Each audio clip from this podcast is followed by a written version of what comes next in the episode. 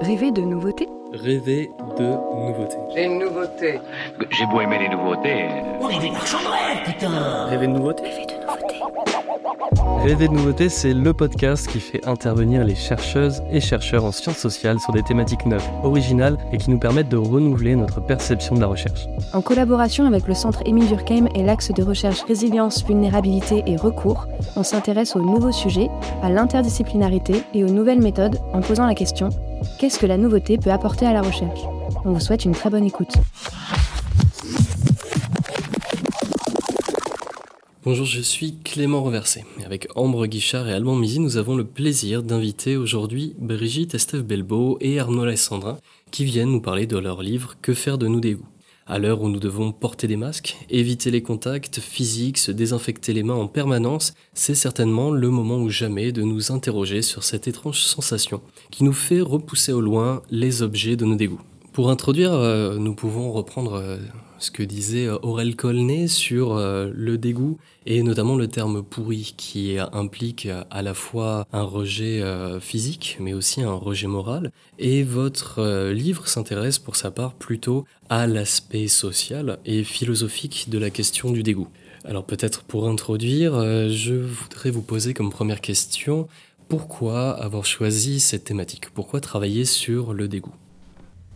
Alors, euh, d'abord pour revenir à, Aurel Colnet, euh, ce qui est important dans son travail, me semble-t-il, c'est le lien qu'il fait entre euh, le lien inextricable entre l'émotion dans sa dimension physique et dans sa dimension psychique. Autrement dit, l'éprouvé du dégoût renvoie aussi bien à des objets que l'on considérerait comme naturellement vecteurs du dégoût, euh, et puis, euh, inextricablement, la question d'une évaluation morale va euh, se trouver mise en jeu. Ça, c'est la première chose. Et donc, de ce lien inextricable, moi, j'ai déduit qu'il y avait pour nous, en, en philosophie et en sociologie, une, une réflexion à mener justement sur qu'est-ce que c'est que la frontière de l'humain dans un contexte où euh, une vie vulnérable, c'est une vie ouverte à l'altérité, et où euh, le propre du dégoût, c'est le rejet de l'altérité. Cette question-là a été pour moi tout à fait essentielle dans le travail que l'on a mené. Elle a aussi conduit, puisque je me permets de le rappeler, nous sommes trois auteurs en fait, même si le troisième ne peut pas être avec nous, elle a conduit le troisième auteur, qui est philosophe également, à réfléchir à cette question-là à partir de qu'est-ce que c'est que la production politique des dégoûts? Et donc d'emblée, la, question qu'il pose est celle euh, du fait qu'au-delà d'une dimension qui serait naturelle de nos dégoûts, et qui n'est pas nécessairement à remettre en, en cause, hein, euh, il y a euh, cette idée qu'il y aura un terrain artificiel au sens étymologique, qui est celui de la production des dégoûts. Les dégoûts ne sont pas universels et naturels seulement, ils sont aussi culturels, politiquement construits, politiquement induits. Dans une perspective de sociologie des discriminations qui est euh, la mienne, on a noté avec des collègues, d'un point de vue autant qualitatif que quantitatif, des instants, des situations, des figures qui subissaient des discriminations dans des proportions non comparables aux autres et qui subissaient des taux de survictimation très conséquents. Alors, il s'est posé la question de savoir comment expliquer ces phénomènes de mise à l'écart radicale, de euh, répudiation, de violence, de haine.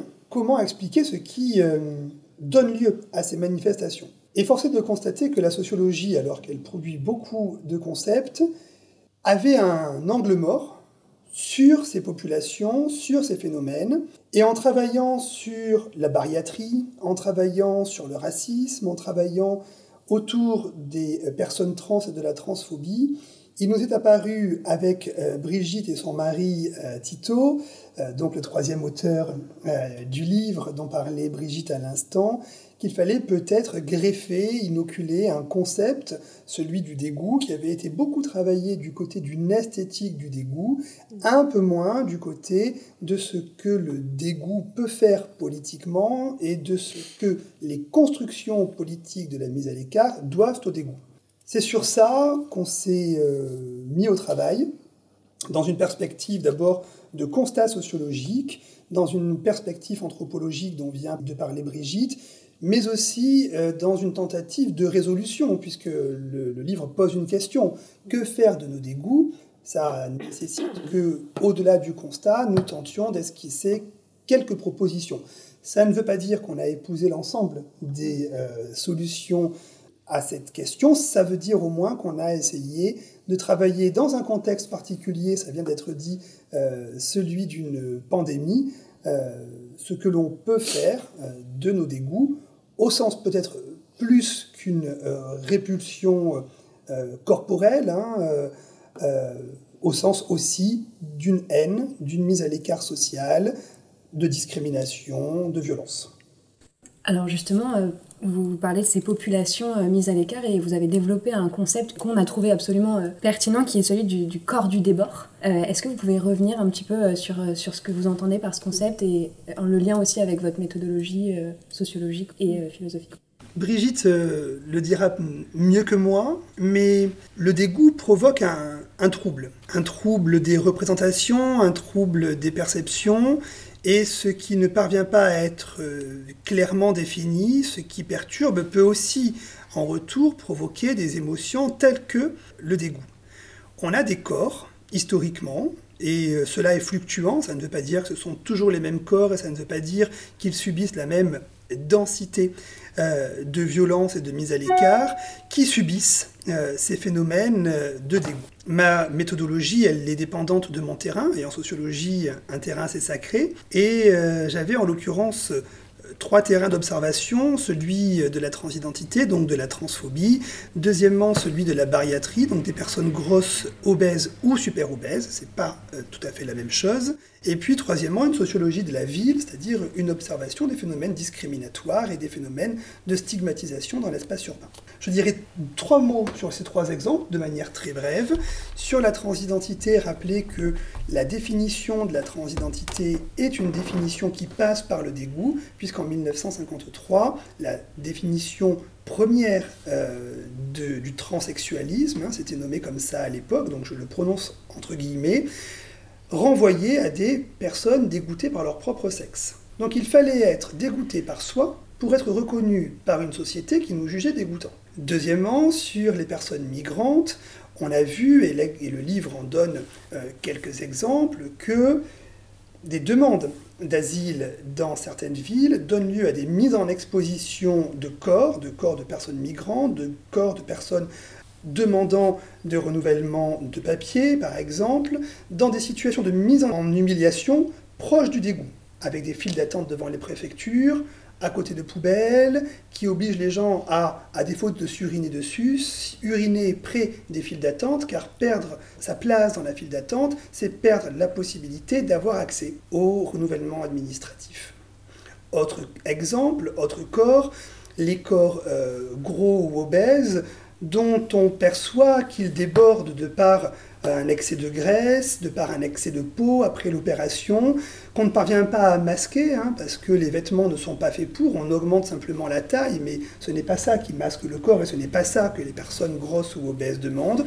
On a sans faire d'analogie directe hein, entre, entre ces, trois, ces trois phénomènes et ces trois populations, des similitudes qui nous ont interpellés. La première qui consiste à dire que ce sont des corps qui sont marqués par des représentations du dégoût, et on peut notamment signaler des représentations médiatiques du dégoût. Euh, on en parlait pas plus tard que cet après-midi avec Brigitte dans une autre intervention. Opération Renaissance sur M6, une émission de Karine Le Marchand qui propose un protocole de perte de poids et qui, pendant de longues minutes, fixe la bouche des personnes grosses en train de manger.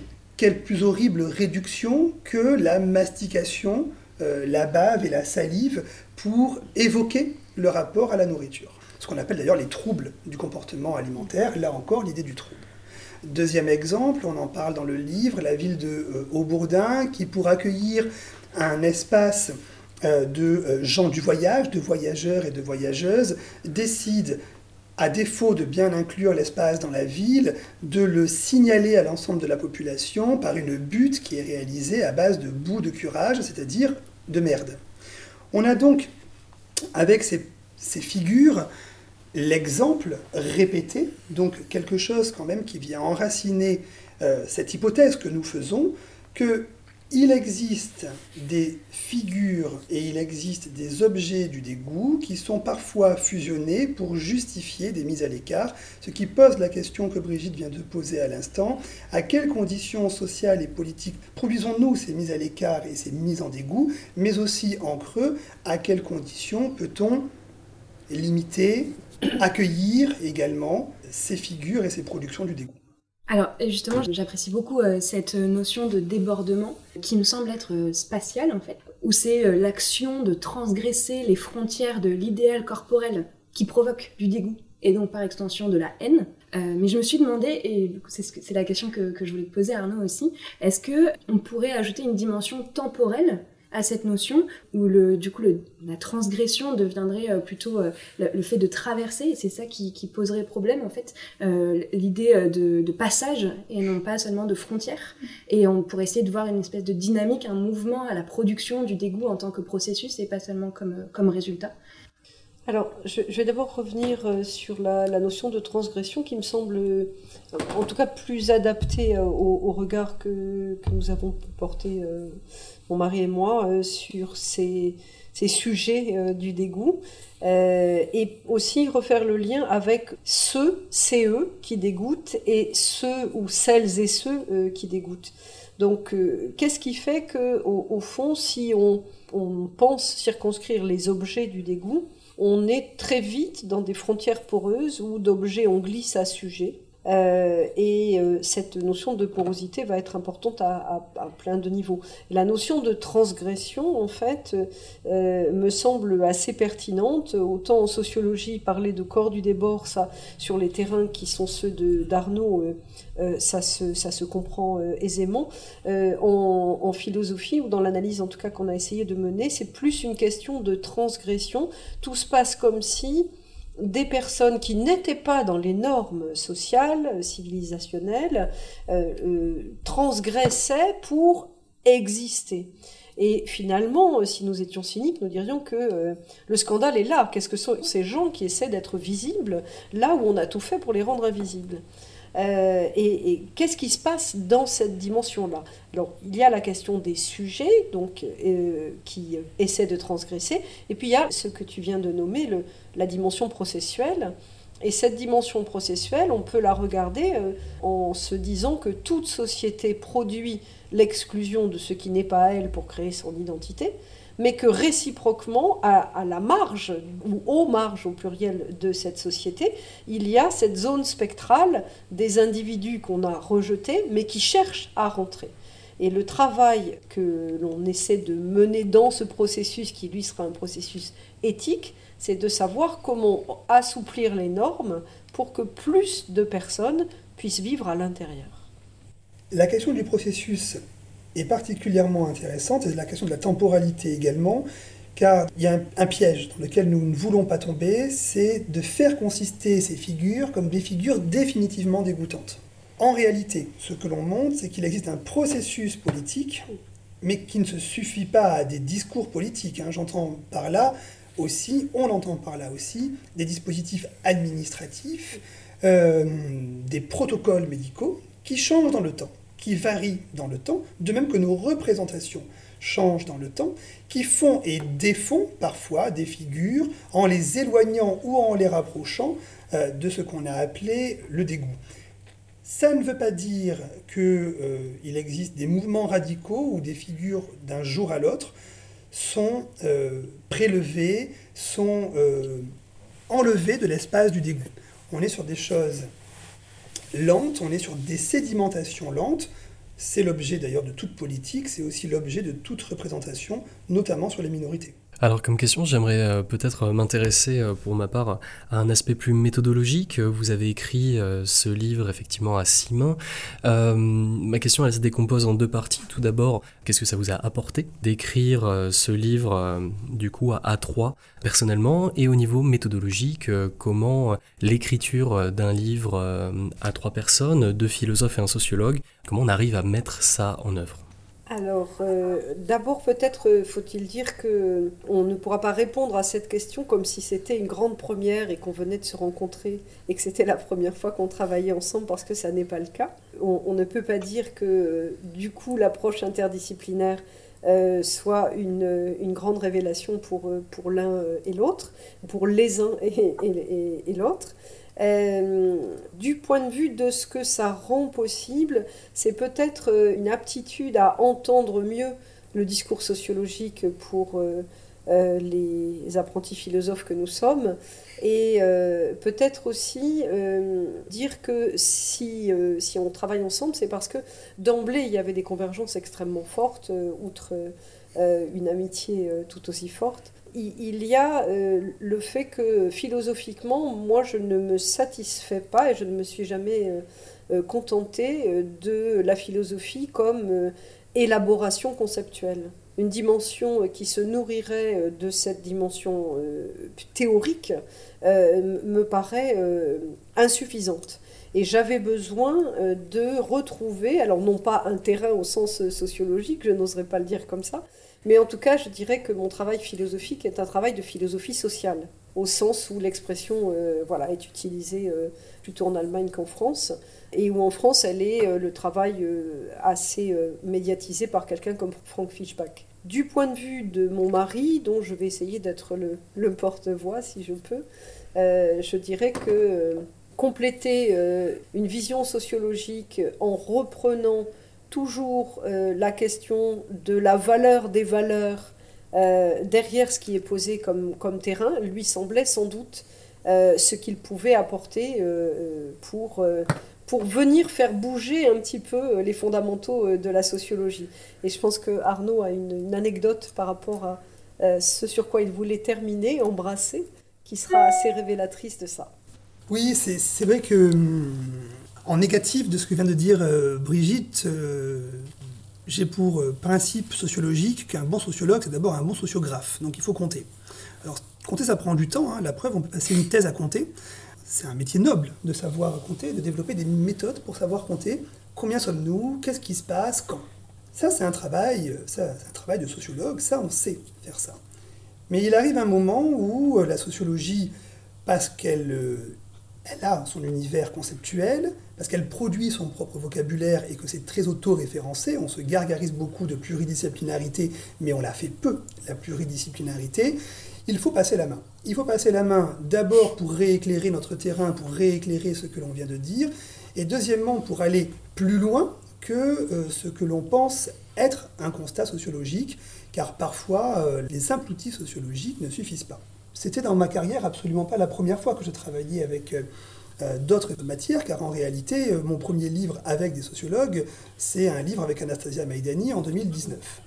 Hein, et je n'ai jamais fait de livre, sinon ceux que j'ai écrits seul, avec d'autres personnes que des non-sociologues. Donc il y a un intérêt ici heuristique à faire se confronter, à faire se rencontrer les concepts, les idées, les éclairages. Alors la limite, on la connaît. Hein, la limite, c'est euh, l'usage de concepts similaires d'une science à l'autre, mais qui ne signifient pas du tout la même chose, euh, que l'on soit en philosophie euh, ou en sociologie. Déjà qu'en sociologie, entre les sociologues, on n'est pas sûr que le, même concept se superpose à l'infini en fonction des terrains et des chapelles idéologiques. La seconde chose, c'est que ce que nous prenons pour argent comptant, nous, sociologues, en négatif là encore, est repris par des philosophes au sens des limitations, des inexactitudes, euh, des manques hein, que nos concepts euh, peuvent aussi incorporer. Et d'ailleurs, dans le livre, Brigitte vient de l'évoquer, j'avais spontanément conclu ma partie par l'idée que s'il y avait du dégoût, il fallait peut-être s'approcher au plus près des dégoûts pour bizarrement les éloigner pour les apprivoiser, pour faire avec. Brigitte dira pour les éduquer. J'avais proposé donc à travers des exemples dont on pourra parler qu'on embrasse les figures du dégoût, qu'on embrasse ceux qui dégoûtent de manière à amoindrir la charge émotionnelle et répulsive du dégoût. Brigitte et Tito m'ont répondu Arnaud, tu es bien gentil, and so what? Une fois qu'on les a embrassés, qu'est-ce qu'on a fait? À part vivre dans un monde des bisounours, fait pas grand-chose. Alors moi j'étais assez heureux hein, de, ma, conclusion, dois-je dire. Je, suis content que ce ne soit pas ma partie qui ait conclu le livre, elle aurait un peu fait pchit. Alors moi j'aimerais bien creuser encore plus dans cette sociologie du dégoût. Bon, il y a un intérêt épistémologique bien appuyé sur l'objet du dégoût, vous l'avez très bien écrit, vous continuez à très bien le dire aussi, mais en termes d'objets sociologiques, de sociologie historique du dégoût et de ce que la sociologie très classique nous dit parfois sur le dégoût, comment est-ce que vous y prenez pour euh, épouser ou au contraire dépoussiérer ces travaux euh, qui parfois datent et parfois datent moins sur le dégoût en sociologie? D'abord, il faut avouer que ce livre épouse plus les contours d'un essai euh, que d'une thèse classique en sociologie. Donc, on est sur des propositions, on est sur des tentatives de résolution d'hypothèses, on n'est pas sur la constitution d'un terrain euh, serré qui nous permettrait de dire qu'ici, nous euh, soutenons une thèse et qu'en plus de ça, nous apportons des résultats certains. On accompagne le déplacement d'un sujet de recherche, d'un objet de recherche qui est celui du dégoût. Je crois que de manière un peu humble, on peut, on peut définir notre démarche comme ça. Ce qui n'est pas grave hein, de faire des essais. Hein. Euh, les philosophes adorent ça, les sociologues trouvent que c'est toujours bâtard de faire des essais. Moi, je trouve que c'est plutôt une, belle expérience que d'avoir cette écriture qui n'est pas une écriture scientifique classique du point de vue de la sociologie. Les objets ou les travaux qui ont porté sur le dégoût en sociologie, d'abord, sont peu nombreux. En anthropologie, ils le sont un peu plus, en esthétique également, en philosophie, en sociologie, ils sont assez rares. Ils portent au fond sur trois champs assez distincts, la première, c'est la traduction bourdieusienne du dégoût, qui est un dégoût de classe, qui est euh, une hiérarchisation euh, sociale de, des goûts nobles et, euh, et, des goûts populaires. La seconde, c'est un travail, qui est plutôt d'ailleurs une sociologie du travail, sur celles et ceux qui sont en contact avec le dégoûtant, les éboueurs, les égoutiers, donc des professions qui touchent les objets du dégoût.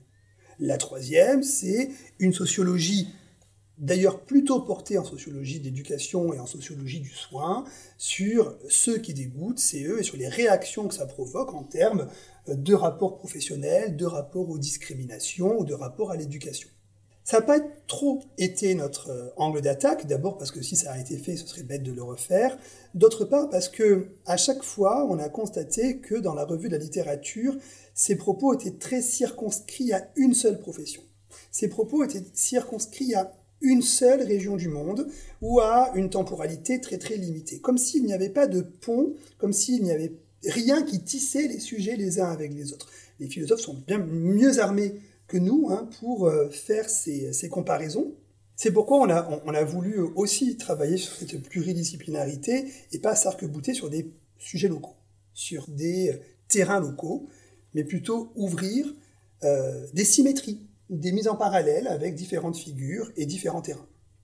Moi, en vous lisant, euh, j'ai pas pu m'empêcher de penser à la série Monk. Je sais pas si vous connaissez Monk. C'est un policier qui est sévèrement atteint de troubles compulsif et de plusieurs centaines de phobies. Et en tant que spectateur, on assiste à des gags qui peuvent être de deux natures différentes en regardant Monk. Donc il y a des situations où bah, Adrien Monk s'attarde sur des détails d'hygiène ou de présentation au point, au point d'en créer un cadre agaçant et, et un comique de répétition qui vient s'ajouter à tout ça. Et on a aussi d'autres situations où il se retrouve littéralement dans des situations dégoûtantes, où le, caractère dégoûtant est exagéré. Par exemple, il va tomber dans, les égouts, euh, se faire recouvrir de, de, matière fécale, etc. Et, et, ces situations, en tant que spectateur, on va se dire, euh, c'est dégueulasse. Même moi, qui n'ai pas ces phobies sévères, je trouve ça dégueulasse. Mais alors lui, il doit être en train de mourir. Donc, voilà, le, le, avec cette accélération du caractère dé, dégoûtant de la, situation, euh, moi j'ai fait le lien avec ce que, ce que, ce que vous venez de dire aussi, euh, Arnaud. Il y a, y a, des dégoûts par distinction qui agissent en, barrière, en délimitation. Euh, et puis il y a des dégoûts aussi qui, qui vont relever et qui vont entraîner de l'empathie, par exemple. Donc finalement, c'est bah, c'est tout. Dépasser les dégoûts, c'est pas toute la question. La question, et vous l'avez, vous avez choisi de la mettre dans le titre, c'est du coup que faire de nos dégoûts. Alors évidemment, c'était important de revenir à la question. Pour répondre à, la question, en fait, on, a travaillé euh, l'axe d'une question faussement naïve qui est est-ce que est-ce qu'on peut trouver des, évidences, euh, par exemple, du caractère naturel des dégoûts par les preuves par le corps? Les preuves par le corps. J'ai envie de vomir, j'ai la nausée, c'est donc vrai, c'est un objet euh, dégoûtant, euh, puisque mon corps le dit. Et si c'est à ce point naturel, alors c'est universel. Pourquoi passer par là? Parce que si c'est naturel et donc universel, alors que faire de nos dégoûts? La réponse est simple, mon corps me le dit, il faut rejeter il faut rejeter l'objet du dégoût. Donc première forme de, réponse, nous aurions à écouter la nature en nous et à écouter euh, ce dégoût qui nous indique qu'il y a peut-être un danger, un risque de contamination. Euh. donc il faut euh, être tout à fait attentif à nos dégoûts et suivre les indications qu'ils donnent. En creusant, évidemment, nous avons montré, essayé en tout cas de montrer la complexité de nos dégoûts et pas simplement du dégoût comme s'il n'y avait qu'une seule forme, et euh, montrer euh, le caractère processuel, le caractère euh, donc complexe dans l'espace et dans le temps, le caractère relatif à une société, le caractère construit politiquement et juridiquement de nos dégoûts. Et à partir de là, nous nous sommes dit, nous n'avons pas nécessairement à suivre des dégoûts qui sont construits, d'une manière qui est peut-être tout à fait contestable. Il faut donc pouvoir les regarder, les observer, les tenir eux-mêmes euh, en regard et à distance. Et la deuxième attitude aurait pu être euh, de manière assez rapide de dire il faut rejeter nos dégoûts. Or, la réponse que fournira euh, Tito dans la troisième partie consistera à dire regardons bien avec délicatesse et vigilance ce que nous voudrions faire peut-être un peu trop hâtivement de nos dégoûts, euh, rejeter nos dégoûts peut être très rapidement dégoûtant.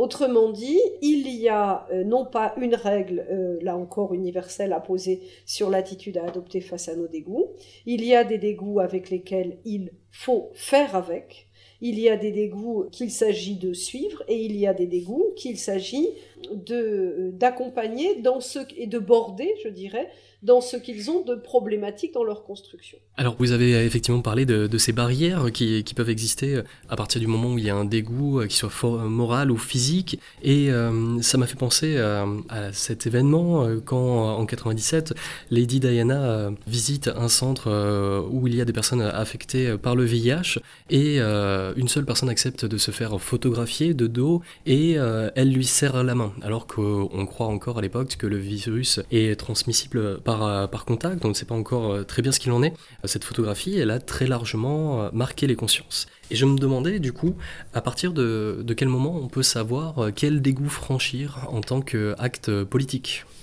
Alors, sans mauvais jeu de mots, mais parce que je pense que jouer avec les mots, ça a quand même de l'intérêt, eh bien, la première chose que, que je dirais, c'est qu'avec nos dégoûts, il faut prendre des gants.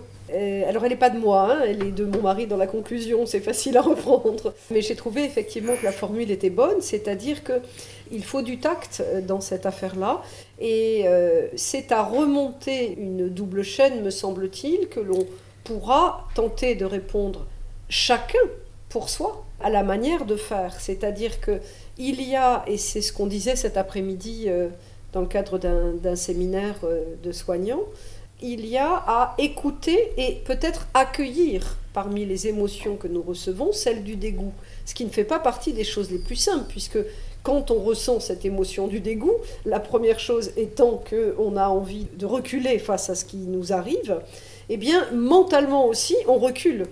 C'est-à-dire que s'approcher de quelque chose qui est en soi dégoûtant, ça ne fait pas envie du tout, et ni euh, physiquement, ni intellectuellement. Donc euh, prendre des gants, ça veut dire y aller euh, avec tact, avec délicatesse, pour ne pas ni prendre ses jambes à son cou pour s'enfuir, ni attraper la chose comme si finalement il n'y avait rien de problématique là-dedans. Et ça, ça esquisse finalement ce que j'appellerais un chemin éthique. Au fond, l'éthique, c'est le sentier des singularités. Donc c'est pas on a un gros protocole à dérouler et c'est ça la grosse machine de guerre qu'il faut avoir vis-à-vis de tous les dégoûts. C'est un sentier des singularités. Donc dans la situation euh, de, chacun, accueillir ses émotions, être capable de se mettre à l'écoute, ça ne se fait pas comme ça et c'est pas sur un claquement de doigts qu'on va le qu'on va le faire. Donc pour pouvoir être en situation de l'accueillir, eh bien il faudrait passer par quelque chose qui s'appelle une éducation des dégoûts. Et là, évidemment, je n'invente rien.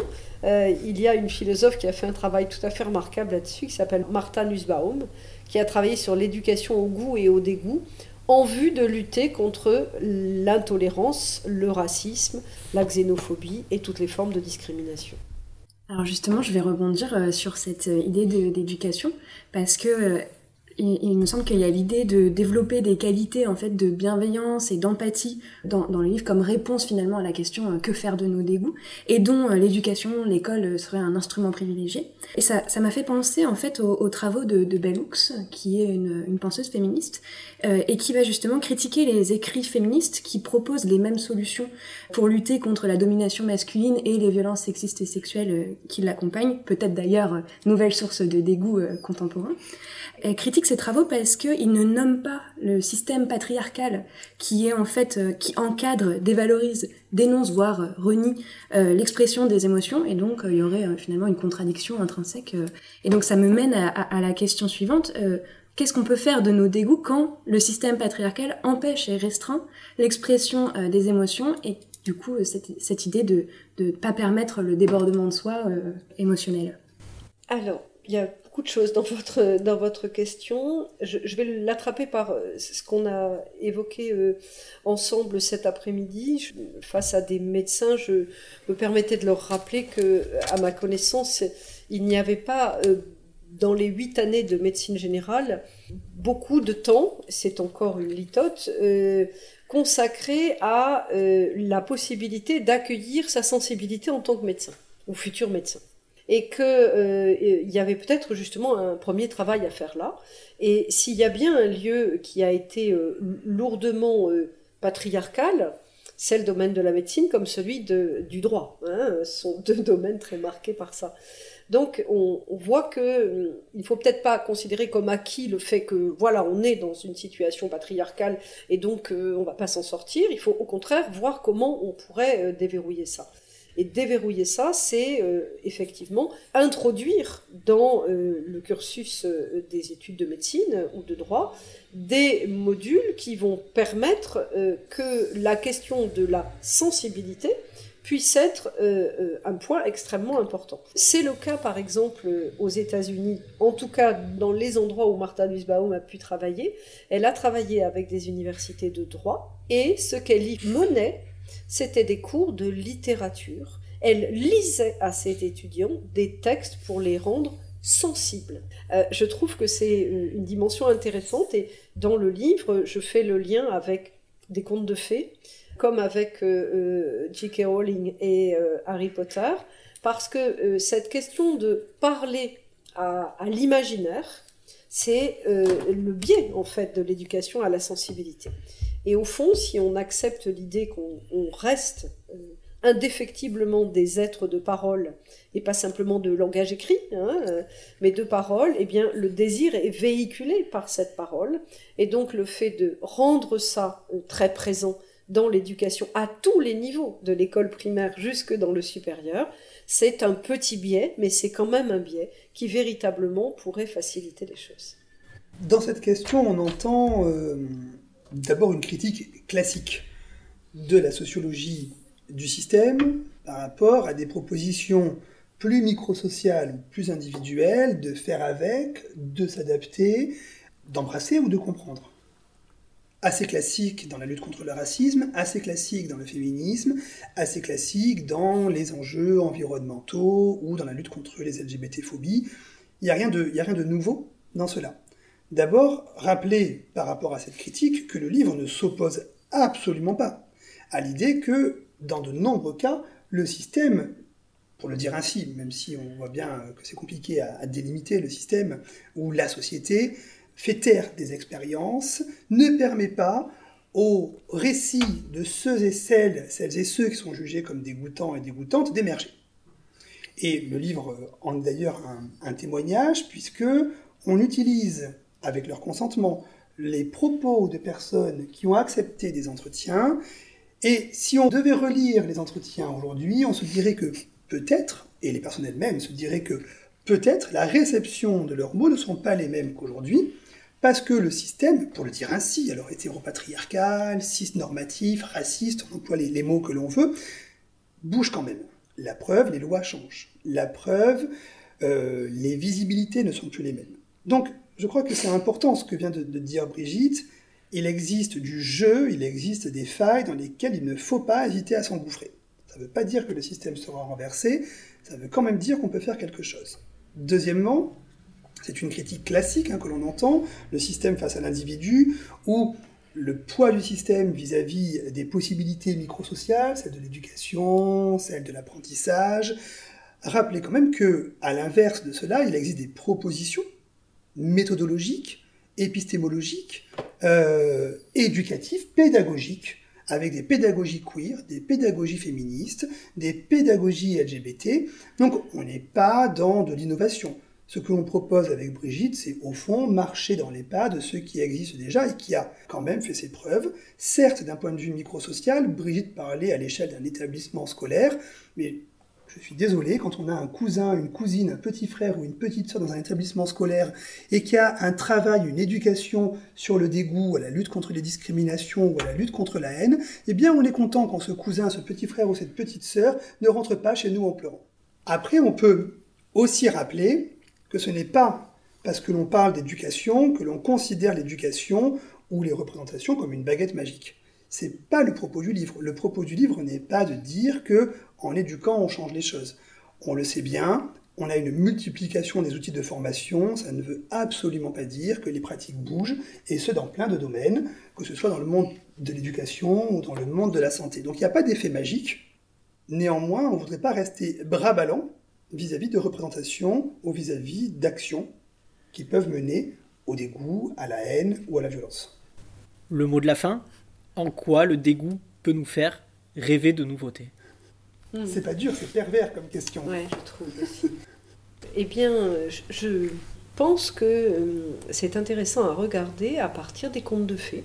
En fait, euh, si le, le, dégoût a pour caractéristique, euh, quelle que soit sa, la forme qu'il prend, qui est justement d'être euh, plutôt euh, le magma incoatif, euh, l'informe, ce qui se transforme en permanence, eh bien, le dégoût peut nous faire rêver, en tout cas certains objets et ou sujets du dégoût peuvent nous faire rêver, dans la mesure où l'idée de la transformation, c'est l'idée que il y aura toujours une autre forme demain, après-demain, et la transformation, c'est toujours la possibilité de la vie renouvelée.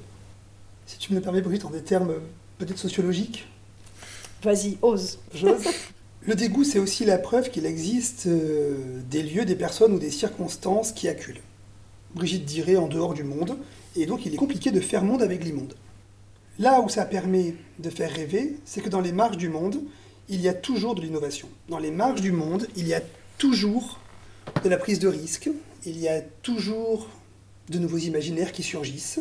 Il y a toujours de la puissance dans des espaces, dans des circonstances, euh, sur des figures qui semblent à terre. Et ça, d'un point de vue citoyen ou politique, ça fait rêver, non pas d'être à terre, mais de se dire qu'il existe des leviers de résistance.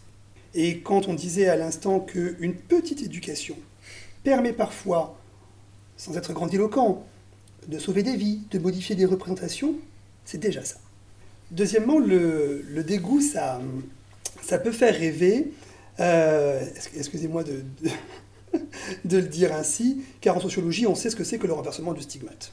On sait ce que c'est que le renversement du stigmate, du côté du féminisme, qui était une maladie psychiatrique et qui devient un objet de fierté, du côté des mouvements LGBT évidemment, du côté de la lutte antiraciste, avec euh, les poèmes d'Aimé Césaire, on sait ce que c'est que le renversement du stigmate, on sait ce que c'est que de ne pas accepter de se faire uniquement délimiter par des mots et par des actions de mise à l'écart par le dégoûtant. Bizarrement, les individus seuls ou en groupe, plus facilement en groupe que seuls, c'est vrai, ont un pouvoir d'agir sur leur vie et sur nos représentations. Et, festival de films, séries de personnes minoritaires, propositions pédagogiques dans les établissements scolaires. Alors je dis établissements scolaires, mais on pourrait dire propositions pédagogiques dans la santé, éducation thérapeutique pour et par les patients. On voit émerger des propositions complètement innovantes dont on n'aurait pas imaginé la moindre existence si on ne la regarde que du point de vue des normes. Donc, délimiter ces espaces poreux du dégoût, c'est-à-dire ces espaces de mise à l'écart et de demande de reconnaissance et de visibilité dont parlait Brigitte tout à l'heure, c'est aussi accepter que on ne peut pas simplement constituer une délimitation brute entre ceux et celles qui dégoûtent, ceux qui dégoûtent et les autres, mais qu'il existe bien un va-et-vient dans nos représentations et que ce jeu est constant. Jeu, J-E-U. Je voudrais ajouter une toute petite remarque parce que je ne suis pas allée au bout de mon idée concernant les contes de fées. Je voulais revenir sur euh, le, petit chaperon rouge dont il est question dans le livre. En fait, euh, dans le petit chaperon rouge, celui qui est dégoûtant, véritablement, c'est le loup. Sauf que euh, l'histoire, elle, est peut-être à double détente.